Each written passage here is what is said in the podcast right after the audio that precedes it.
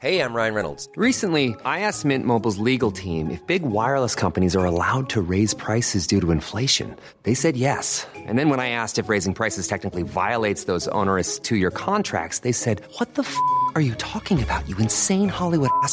So to recap, we're cutting the price of Mint Unlimited from $30 a month to just $15 a month. Give it a try at mintmobile.com slash switch. $45 upfront for three months plus taxes and fees. Promo rate for new customers for limited time. Unlimited more than 40 gigabytes per month. Slows. Full terms at mintmobile.com. Planning for your next trip? Elevate your travel style with Quince. Quince has all the jet-setting essentials you'll want for your next getaway, like European linen, premium luggage options, buttery soft Italian leather bags, and so much more. And it's all priced at 50 to 80% less than similar brands. Plus, Quince only works with factories that use safe and ethical manufacturing practices. Pack your bags with high-quality essentials you'll be wearing for vacations to come with Quince. Go to quince.com slash trip for free shipping and 365-day returns.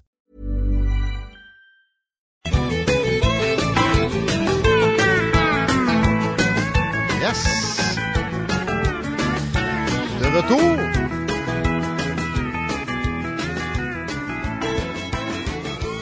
Savais-tu que c'est la semaine nationale de la poutine, Alexandre Lessard? Oui, c'est aussi la semaine euh, nationale de la, de la prévention du suicide. Ouais, c'est un peu plus important. tu m'as brisé ma blague, toi. Euh, mais c'est aussi le Black History Month qui commence.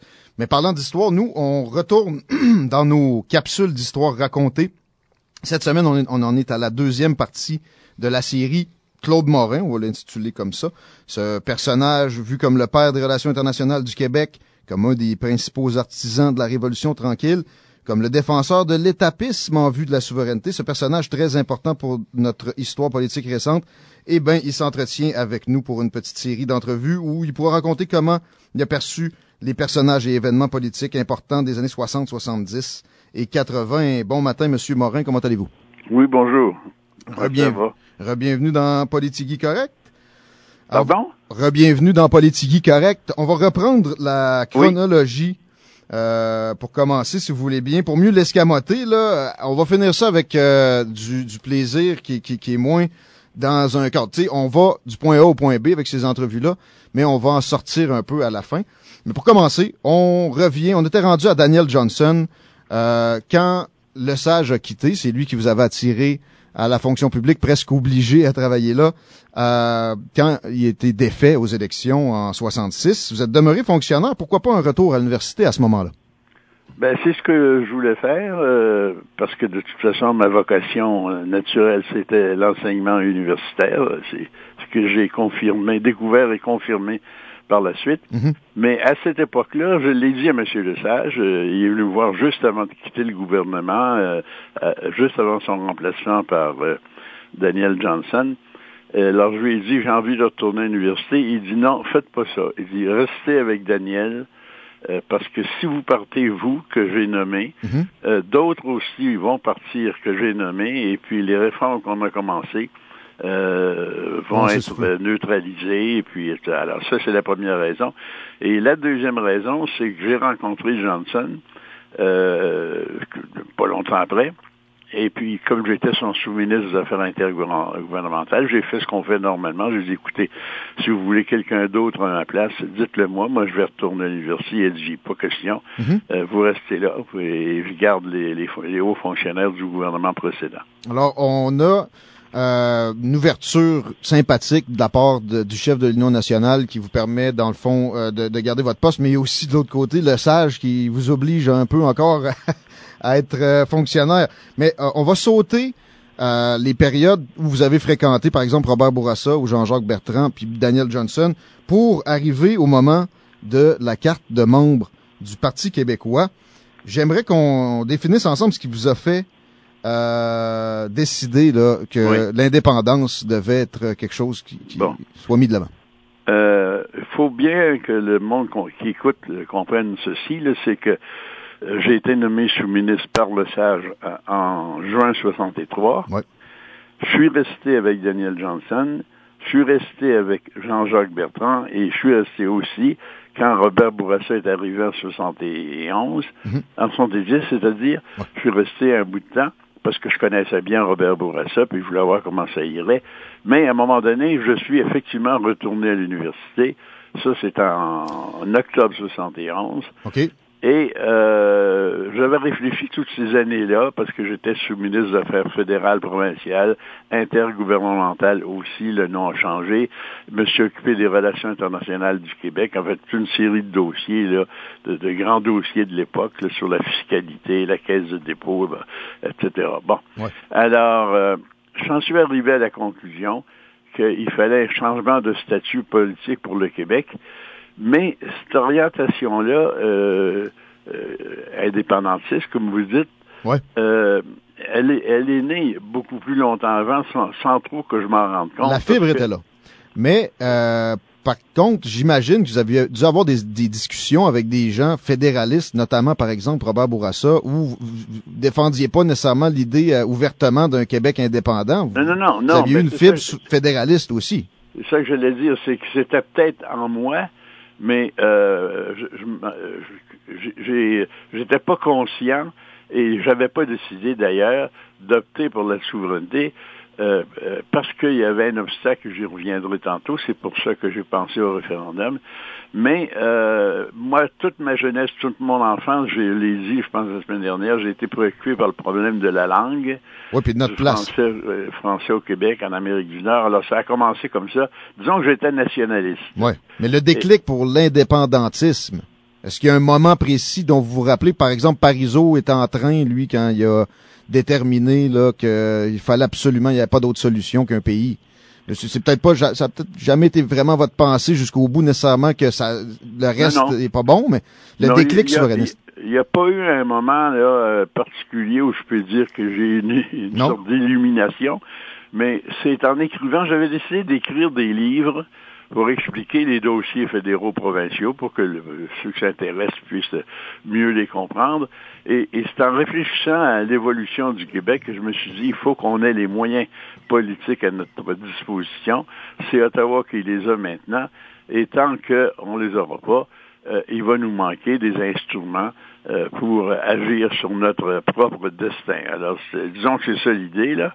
Et, et, euh, et c'est pour ça que j'ai finalement, après y avoir pensé, adhéré au Parti québécois au début de 72. J'étais professeur à l'École nationale d'administration publique. C'est là que j'avais été, euh, que, que je me suis retrouvé. Ouais. Et euh, j'en avais parlé, parce que je le connaissais, j'avais vu M. Lévesque avant euh, pour lui dire j'aurais l'intention de. Il était ravi. Il me dit j'interviens pas, décidez ça quand vous voudrez, etc. Alors finalement, donc ça a été au mois de mai 72, il y avait une réunion du PQ à Québec où, Camille Lorrain présidait, je pense. OK. Euh, je me semble l'évêque était là aussi. Je, je me souviens pas des détails. C'était à, à, à Limoilou, dans une salle. Euh, et euh, bon, alors j'ai adhéré au Parti québécois, tout, tout le monde était content, parce qu'il y avait une chose qui se passait, c'est que le parti était un parti tout à fait nouveau. Mhm. Il y avait assez peu de gens euh, qui étaient familiers avec le fonctionnement d'un gouvernement. Ouais. Euh, je, je l'étais moi, par la force des choses. L'évêque avait été ministre aussi, quelques autres qui avaient été fonctionnaires, Ouais. mais ça ajoutait quelque chose et ça, ça, ça, ça plaisait beaucoup à M. l'évêque. Louis Bernard était d'ailleurs toujours euh, fonctionnaire. On, on a abordé son cas un peu la semaine passée. C'est vous qui l'avez recruté. Oui. Il n'était pas encore au PQ. C'est ça. le- la grosse équipe euh, était pas tout à fait en place. Euh, mais là, on est dans les moments où vous euh, passez au PQ. À partir de quand avez-vous lié l'idée d'indépendance à un référendum?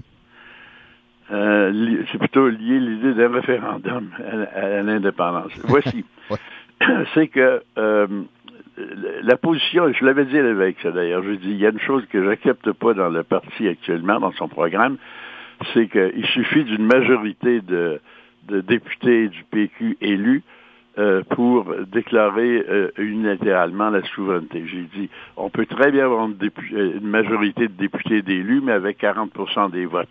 D'ailleurs, c'est exactement ce qui est arrivé en 1976. Ouais. J'ai dit, Si vous avez bien 40% de la population qui vous appuie, lesquels ont voté souvent pour bien d'autres raisons que la souveraineté, vous n'avez pas une base euh, très solide euh, pour euh, aller de l'avant euh, et surtout que ça Négocier. demande des changements énormes. Négocier à l'international, etc. Exactement. Donc, on ne sera pas reconnu par les autres pays. ouais. Je comprends que c'est d'emblée. C'est d'emblée. j'y ai, pensé. euh, euh, c'est une excellente idée. Euh, Poussez-la, j'interviendrai pas. Euh, faites votre euh, éducation populaire, c'est-à-dire faites des discours, euh, Ouais. Euh, des conférences, des textes. euh, L'évêque vous a dit ça. L'évêque vous a dit ça. Euh, c'est une conversation, donc à votre entrée au PQ, vous lui avez dit, ben Oui, ouais, oui. ça m'intéresse, mais ça prend des étapes. Vous aimez faire les choses par étapes. Vous l'avez Ça bien prend, ça renoté prend la pour semaine faire la souveraineté, l'appui majoritaire de la population explicitement. Bon, euh, qui- comment avez-vous perçu, je sais que, vous, euh, bon, vous dites dans vos livres, l'évêque euh, était d'accord et tout ça, mais est-ce que lui, c'était comme ça? Parce qu'une élection référendaire, il avait déjà adhéré à ça. À quel point oui. il était anti-élection référendaire, à quel point il était fervent de, de votre idée. OK, il vous a mandaté. Parlez-moi un peu plus de ça. Oui, René bon, Lévesque là-dessus. Non, non, mais c'est que comme tout le monde dans le PQ, on- dans les années fin des quand ça a été fondé, à la fin des années 60 puis au début des années 70, on peut pas dire que tout le monde avait pensé euh, euh, au cheminement vers la souveraineté dans le détail. Alors l'idée simple était ben, euh, dans un régime britannique, on élit une majorité, puis la majorité fait- des députés fait des lois. Euh, et puis une de celles-là, ce sera la loi sur la souveraineté du Québec. Bon, Bon. Euh, puis l'évêque a accepté ça, comme beaucoup de monde. D'ailleurs, euh, c'était le, le programme officiel du PQ, mais il y a repensé par la suite, vu qu'on on pouvait finir par être élu un de ces jours. Et, et- et de son côté, il avait réfléchi. Est-ce qu'il en avait parlé à d'autres Je ne le sais pas. Mais, mais je sais que dès que moi j'ai abordé le sujet, il était tout de suite d'accord. D'accord. C'est une belle précision. Euh, mais c'est quand même difficile à, à cerner pour nous là, comment René Lévesque avait la, la perception de, de ce, ce référendum-là. Puis, euh, bon, je suis content d'avoir ces précisions, mais euh, on passe à- au moment où vous présentez officiellement pour le Parti québécois. J'ai un petit détail qui chicote. Louis Hébert. Pourquoi absolument Louis Hébert? Puis pourquoi pas se présenter contre Claude Castonguay, qui je sais est votre ami, mais c'est pas la fin du monde. Euh, euh, on est en 72, il n'est pas question d'élection euh, dans le paysage. La question de savoir... D'abord, je n'étais pas décidé, moi, personnellement, à me présenter. On peut très bien être membre d'un parti sans se présenter pour être euh, euh, député puis ministre éventuellement. Euh, c'est le cas de la plupart des gens. Ils sont membres, ils sont militants, mais pas pour faire, pas pour euh, participer à une élection eux-mêmes. Bon. Le seul comté où je pouvais me présenter, où je voulais, si jamais je me présentais, et où je pouvais me présenter, c'était Hébert. Ouais. Louis Hébert était à l'époque, avait comme député à l'époque Claude Clastonguay, qui était euh, un ami d'enfance, de, de, quand je dis de, toute petite enfance, de l'âge de 7-8 ans, je, je le connaissais déjà. Bon. Euh, je rentre pas dans les détails, ce serait trop long. Bon. Pas de problème. Euh, et je voulais pas me présenter contre lui. Puis, euh, pour dire la vérité, ça ne tentait pas a priori de me présenter. Moi, j'aurais été mieux, je pense, je me disais, dans un rôle de conseiller que de celui, dans celui de député et éventuellement ministre. Mais finalement, j'apprends de Claude Castonguay lui-même qu'il ne se représentera pas OK. pour un autre mandat. Alors euh, là, je dis bon ben quoi fais Et finalement, bon ben, il y a toutes sortes de pressions qui se font sur moi. Et puis je décide de me présenter en 73 à des élections qui étaient un peu anticipées. OK. Euh, dans le Weber où je suis battu, mais il arrive ceci qui m'a étonné. J'étais sûr d'être battu, ça je dois le dire honnêtement, là, parce que c'est un vieux comté libéral. Ouais. Mais j'ai été battu par 777 votes sur euh, 40 000. Alors j'ai dit, oups, on est passé proche. Alors ça m'a gouverné, gouverné mon comportement quand euh, la deuxième possibilité s'est présentée en 1976. Je me suis dit, j'ai perdu à peine la, dernière fois pour gagner cette fois-ci. Parfait. Est-ce que vous aviez eu une investiture ou ils vous ont nommé tout simplement comme candidat? euh, Non, non, il y a eu, il y a eu une annonce de, de qu'il y aurait une investiture. Mais je, je me souviens bien, je pense que j'étais le seul candidat. Ouais, ça arrive, ça arrive. Euh, on va aller vers les autres premiers ministres tranquillement que vous avez fréquentés. Daniel Johnson, son égalité ou indépendance euh, laisse croire qu'il avait quand même une, euh, une volonté. Il était assez nationaliste, mais euh, il n'a pas eu l'air d'aimer ça nécessairement quand De Gaulle a prononcé son fameux Vive le Québec libre. Vous avez été témoin de ça aussi. C'est-à-dire que, oui, oui, j'ai été témoin, j'étais juste derrière De Gaulle, euh, pas très loin derrière à, l'hôtel de ville de Montréal, pas, lo- pas loin du balcon. euh, parce que j'étais soumise, j'étais dans le cortège qui accompagnait euh, De Gaulle de Québec à Montréal par euh, l'ancienne route, euh, ben, ce qu'on appelle le chemin du roi. Là. Ouais.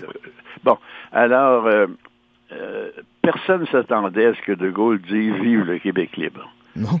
Euh, Ça, personne. Peut-être même ses attachés à lui, j'ai l'impression. Sauf peut-être un ou deux, puis encore. Ouais. Parce que De Gaulle, c'était un personnage qui réfléchissait par lui-même, puis qui euh, avait ses propres références, puis des fois, il surprenait les gens. Donc, il nous a surpris. Ouais. Et euh, euh, Daniel Johnson non plus s'y attendait pas. De- parce que Daniel Johnson n'était pas un, un- un indépendantiste, c'était un nationaliste qui se serait peut-être résolu à la souveraineté, Mais ça aurait pris du temps parce que, bon, euh, puis son parti, l'Union nationale, n'était pas un parti souverainiste. Ben non, à base, le parti du Plessis, c'est sûr que non. Non, non, non. Alors, euh, euh, mais alors, quand De Gaulle a dit Vive le Québec libre, euh, Johnson a tout de suite pensé au problème, non pas à l'appui que ça apportait au- à la liberté du Québec, si je puis dire, mais au problème que ça allait créer dans les relations entre le Québec euh, et le reste du Canada, et Ben oui. Québec et Ottawa. Vous avez deux premières loges pour constater ça? Ah, c'est ce qu'il m'a dit tout de suite Ah, et, à et d'autres qui étaient Ah, il a pensé à ça en premier avant de, de voir l'historique là-dedans pour les Québécois. Là, euh, Euh, oui, oui, son, son, son, son- sa remarque initiale, spontanée, euh, et je me souviens même de l'accent qu'il y a mis, c'était, ben, on va avoir des problèmes. ok, je suis- très, très révélateur. Oh, oui. Euh, vous avez connu quatre autres premiers ministres. Mettons qu'on on exclut l'évêque de ça. Quel, parmi ces autres pr- premiers ministres-là que vous avez fréquentés, aurait vraiment pu basculer vers l'indépendance? On sait que Bourassa, ben, chez vous même, à certaines occasions, a discuté avec René Lévesque pour avoir certaines sympathies pour le mouvement souverainiste. Euh, Jean-Jacques Bertrand, peut-être, aurait été un... Non, euh, euh, non, je, je vais vous répondre que je crois pas que euh, ni Le Sage, ni Johnson, ni Bertrand, ni Bourassa n'auraient finalement, quoi qu'il arrive, opté pour la souveraineté. Je, je- Bon. je dis ça après tant d'années, là, Mhm. mais ils étaient tous Even when we're on a budget, we still deserve nice things. Quince is a place to scoop up stunning high-end goods for 50 to 80% less than similar brands. They have buttery soft cashmere sweaters starting at $50, luxurious Italian leather bags, and so much more. Plus, Quince only works with factories that use safe, ethical, and responsible manufacturing. Get the high-end goods you'll love without the high price tag with Quince. Go to quince.com slash style for free shipping and 365-day returns. Hey, it's Ryan Reynolds, and I'm here with Keith, co star of my upcoming film, If, only in theaters, May 17th. Do you want to tell people the big news? All right, I'll do it. Sign up now and you'll get unlimited for $15 a month in six months of Paramount Plus Essential Plan on us. Mintmobile.com slash switch. Upfront payment of $45 equivalent to $15 per month. Unlimited over 40 gigabytes per month. Face lower speeds. Videos at 480p. Active Mint customers by 531.24 get six months of Paramount Plus Essential Plan. Auto renews after six months. Offer ends May 31st, 2024. Separate Paramount Plus registration required. Terms and conditions apply if rated PG. nationalistes, ils étaient tous, il y avait des euh, racines québécoises, et non seulement ça, mais il y avait euh, des réflexes québécois. OK. Euh, naturellement, ce ce qu'on peut pas dire que ont des gens comme euh, ont eu euh, comme un personnage comme Charret, par exemple, Ouais. ou encore même chez Couillard aujourd'hui, ils n'ont pas ces réflexes québécois que à l'époque ces fédéralistes-là avaient. Hmm. Mais ils seraient pas devenus, je pense pas qu'ils seraient devenus. Il aurait fallu quelque chose de bien spécial que je peux pas imaginer. là. Mais il y avait un attachement au, à la Fédération canadienne. Qu'est-ce qui pouvait, par exemple pour Bourassa, faire qu'il il a été capable de tolérer des affronts du fédéral à de Ouais. multiples reprises? Ouais. C'était quoi qui le motivait à, à éviter cette euh, position-là à tout prix? Ben, selon Claude parce que c'était pour eux une, une énorme entreprise que de faire du Québec un pays souverain. Ils voyaient des difficultés qui, qui, des fois étaient vraies, mais d'autres étaient exagérées. Ils avaient peur de ça. C'était nouveau. Hein. Bien sûr. Euh, faut pas penser que euh, y a eu une, ten- une tendance indépendantiste dans toute l'histoire du euh, du Québec, euh, des origines à nos jours. Il y, avait des groupes, mais il n'y a pas de pression. Euh, je dirais pas que c'était artificiel, mais c'était très récent et c'était pas répandu encore dans l'ensemble de la population. Euh, il y a des pays, il y a des nations euh, qui veulent leur indépendance depuis des générations et des générations. C'était pas le cas ici. Alors, euh, euh, il était plutôt dans le courant euh, majoritaire, euh, ces gens-là, les quatre premiers ministres dont je viens de parler. Et puis... Mais est-ce qu'il était du genre à être capable de sortir ben, les grands ensembles, c'est bien, là, si on brise une fédération démocratique comme le Canada, ça donne un mauvais signal. Non, ces arguments-là n'étaient pas utilisés à l'époque. Ça, c'était des inventions des, euh, des, fédéralistes et plus tard. Et là, je parle, on parle, écoutez, on parle des années 60 jusqu'au début des années 70, mhm. donc euh, euh, jusqu'au milieu des années 70, donc c'était pas le même genre de discours. Là, on est dans les euh, comparaisons des premiers ministres qui ont été fréquentés par Claude Morin. On sort de notre track chronologique. Alexandre Lessard, fondateur de l'Association des politologues du Québec, qui est mon co-animateur du lundi, a une question aussi. Ben, oui, j'en aurais deux. la première, euh, comment avez-vous vécu euh, ça quand Bourassa euh, a décidé de ne pas faire du PQ un parti indépendantiste? Quand Bourassa? Ouais, ben. De ne de, pas, de pas faire quoi? De ne pas faire du Parti libéral du Québec un parti ah. à tendance indépendantiste slash souverainiste.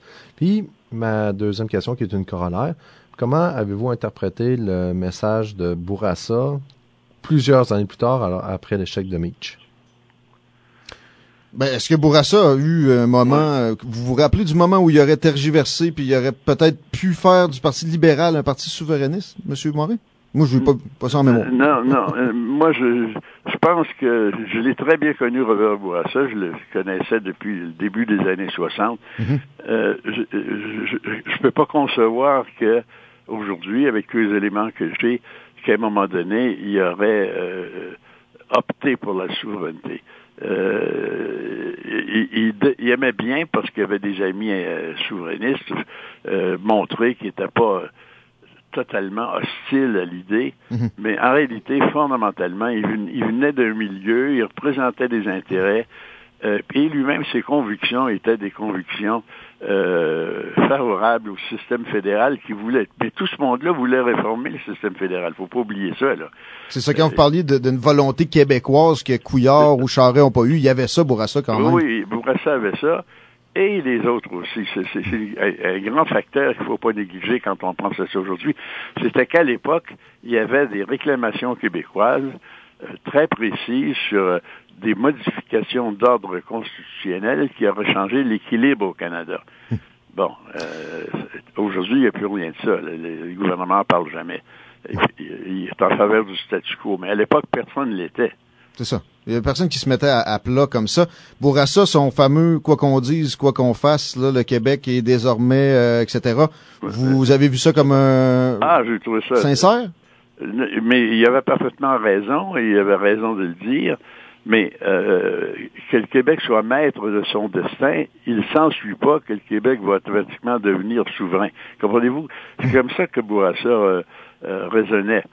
Il pouvait faire une belle phrase que un souverainiste va interpréter comme étant un encourageant et qu'un fédéraliste va dire, ben, c'est un gars qui a l'esprit ouvert, mais il n'ira pas nous plonger dans une aventure. Comprenez-vous? Ça, n'engage pas. L'ambiguïté, on connaît ça avec M. Bourassa, il n'y a pas de doute. Puis d'ailleurs, vous avez euh, une mention à, un moment donné que j'ai remarqué dans un livre, vous parlez de gouverner avec les sondages ou de gouverner selon les sondages. On est dans la petite période décousue où on se gâte en, entre politologues. Euh, le plus euh, apte à prendre des décisions qui vont être qui vont à l'encontre du courant d'opinion publique par exemple, dans les premiers ministres que vous avez fréquentés, j'ai l'impression que ça ne sera pas Bourassa qui va être mentionné ici. Non. Euh, euh, dans les quatre, là, euh, ce serait Le Sage. Et ensuite, Jean-Jacques Bertrand, que le monde a peu connu parce qu'il n'a pas été là longtemps, parce mhm. que c'était pas un être très expansif. mais c'est des gens qui avaient des convictions. et Le Sage, lui, ses convictions, une fois qu'il les avait acquises, euh, dur de le faire changer d'idée, mais il ne savait pas dire qu'il ne changeait pas d'idée, mais euh, a priori, euh, le chef pouvait appliquer des euh, ou et euh, Bertrand des des réformes qui plaisaient pas aux gens, mais que finalement finissait par être accepté. C'était bon pour. Il croyait que c'était bon pour le, le- le général, puis que ça allait Oui, finir par se placer. Il s'expliquait, évidemment, c'était jamais aussi bon qu'il aurait aimé que ce soit, mais Ouais. Il allait plus, il allait vers la pédagogie, il avait pas peur de ça. Tandis qu'un Bourassa et un Johnson, de ce que j'ai compris, même pour prendre une décision parfois euh, simple, ça pouvait s'éterniser un peu.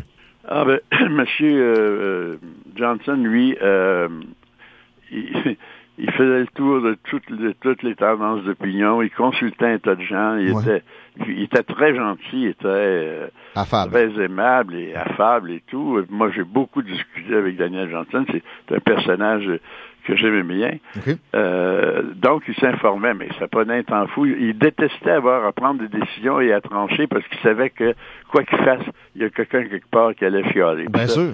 Cette idée-là, bon, euh, ça, ça, ça- euh, euh, Ber- Bertrand, lui, euh, il s'informe moins.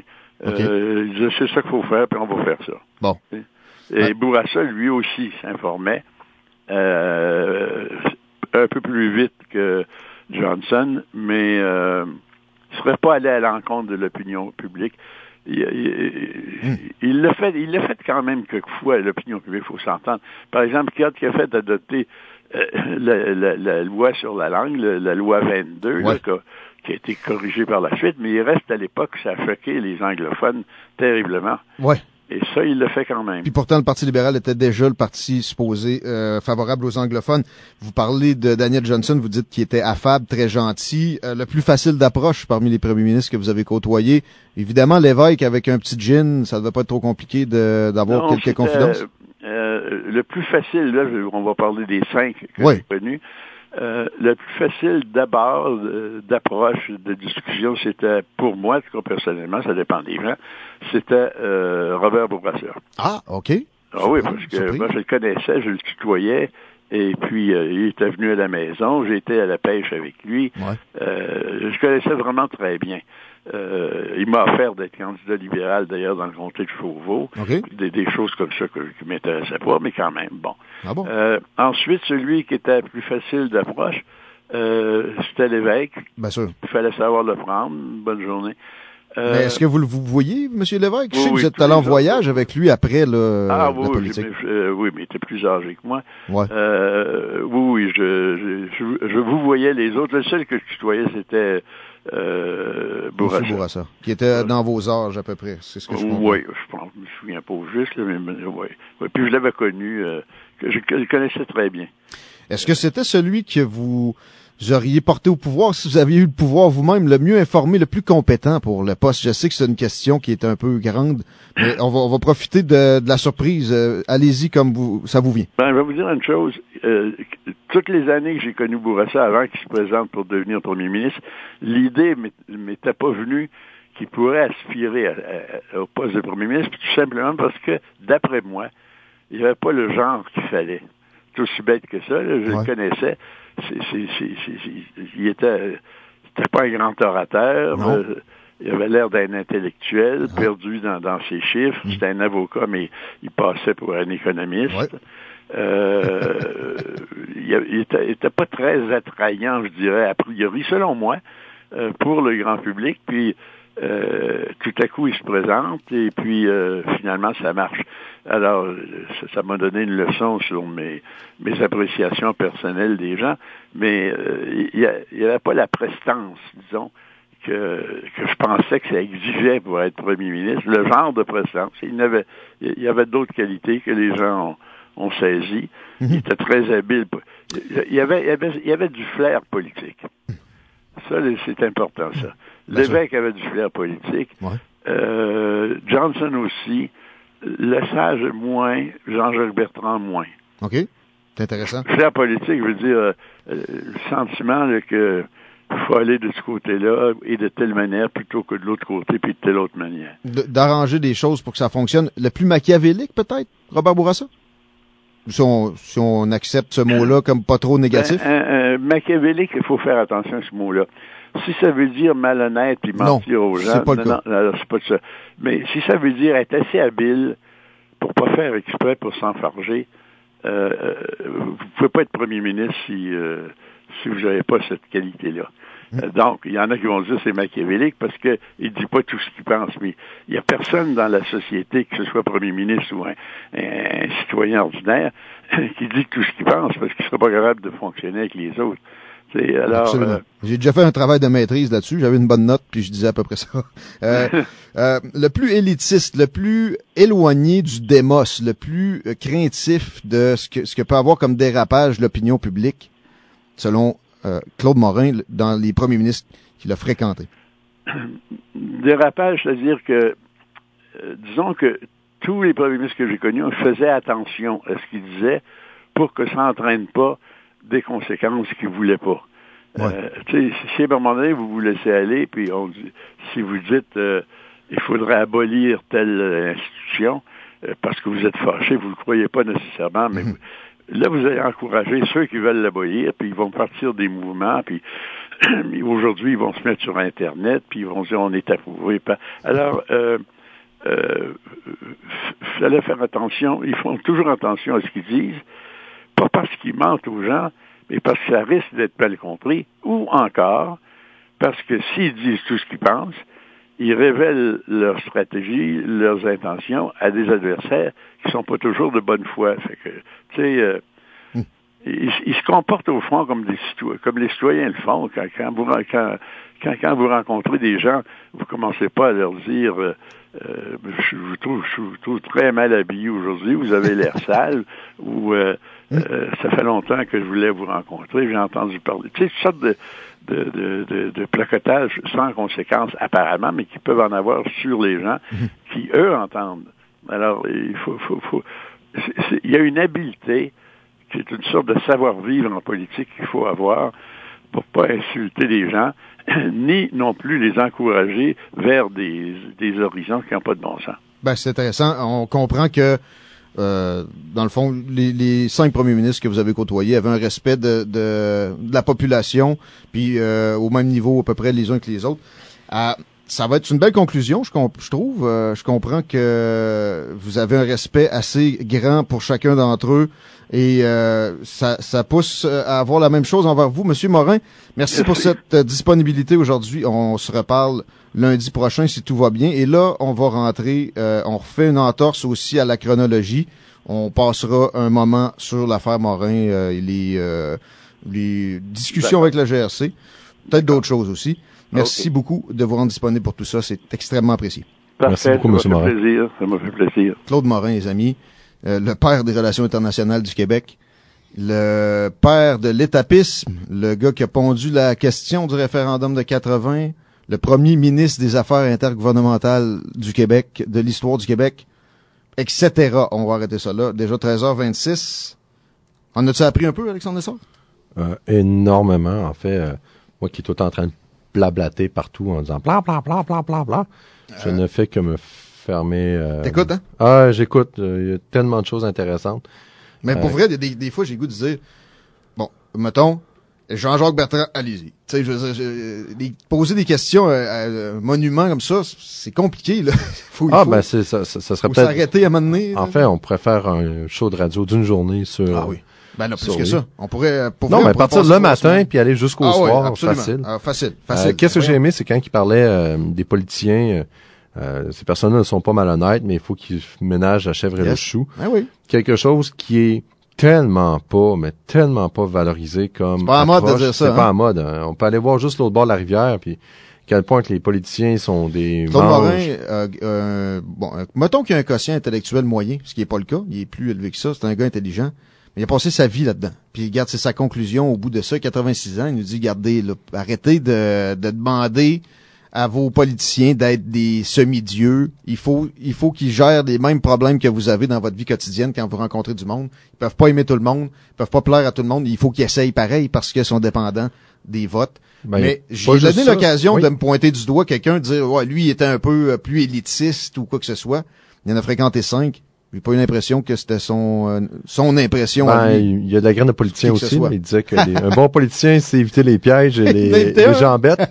Il a pas mal évité tout ça que tu as mis sur son chemin aujourd'hui. ben, euh, c'est ce que c'est ce qui est connu pour être euh, Claude Morin, quelqu'un qui est capable de d'enligner une conversation où il veut. D'ailleurs, il se vantait de ça pour ses collaborations avec la GRC. Il dit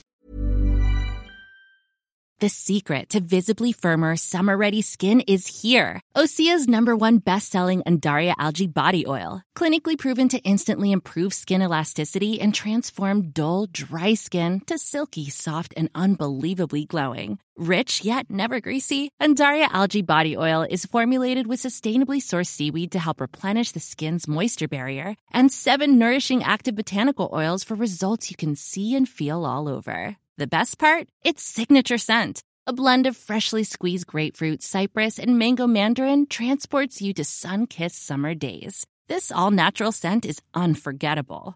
Everything Osea makes is clean, vegan, cruelty-free, and climate-neutral certified, so you never have to choose between your values and your best skin. Get healthy, glowing skin for summer with clean vegan skincare from Osea. Get 10% off your first order site-wide with code GLOW at OseaMalibu.com. That's OSEAMalibu.com code GLOW.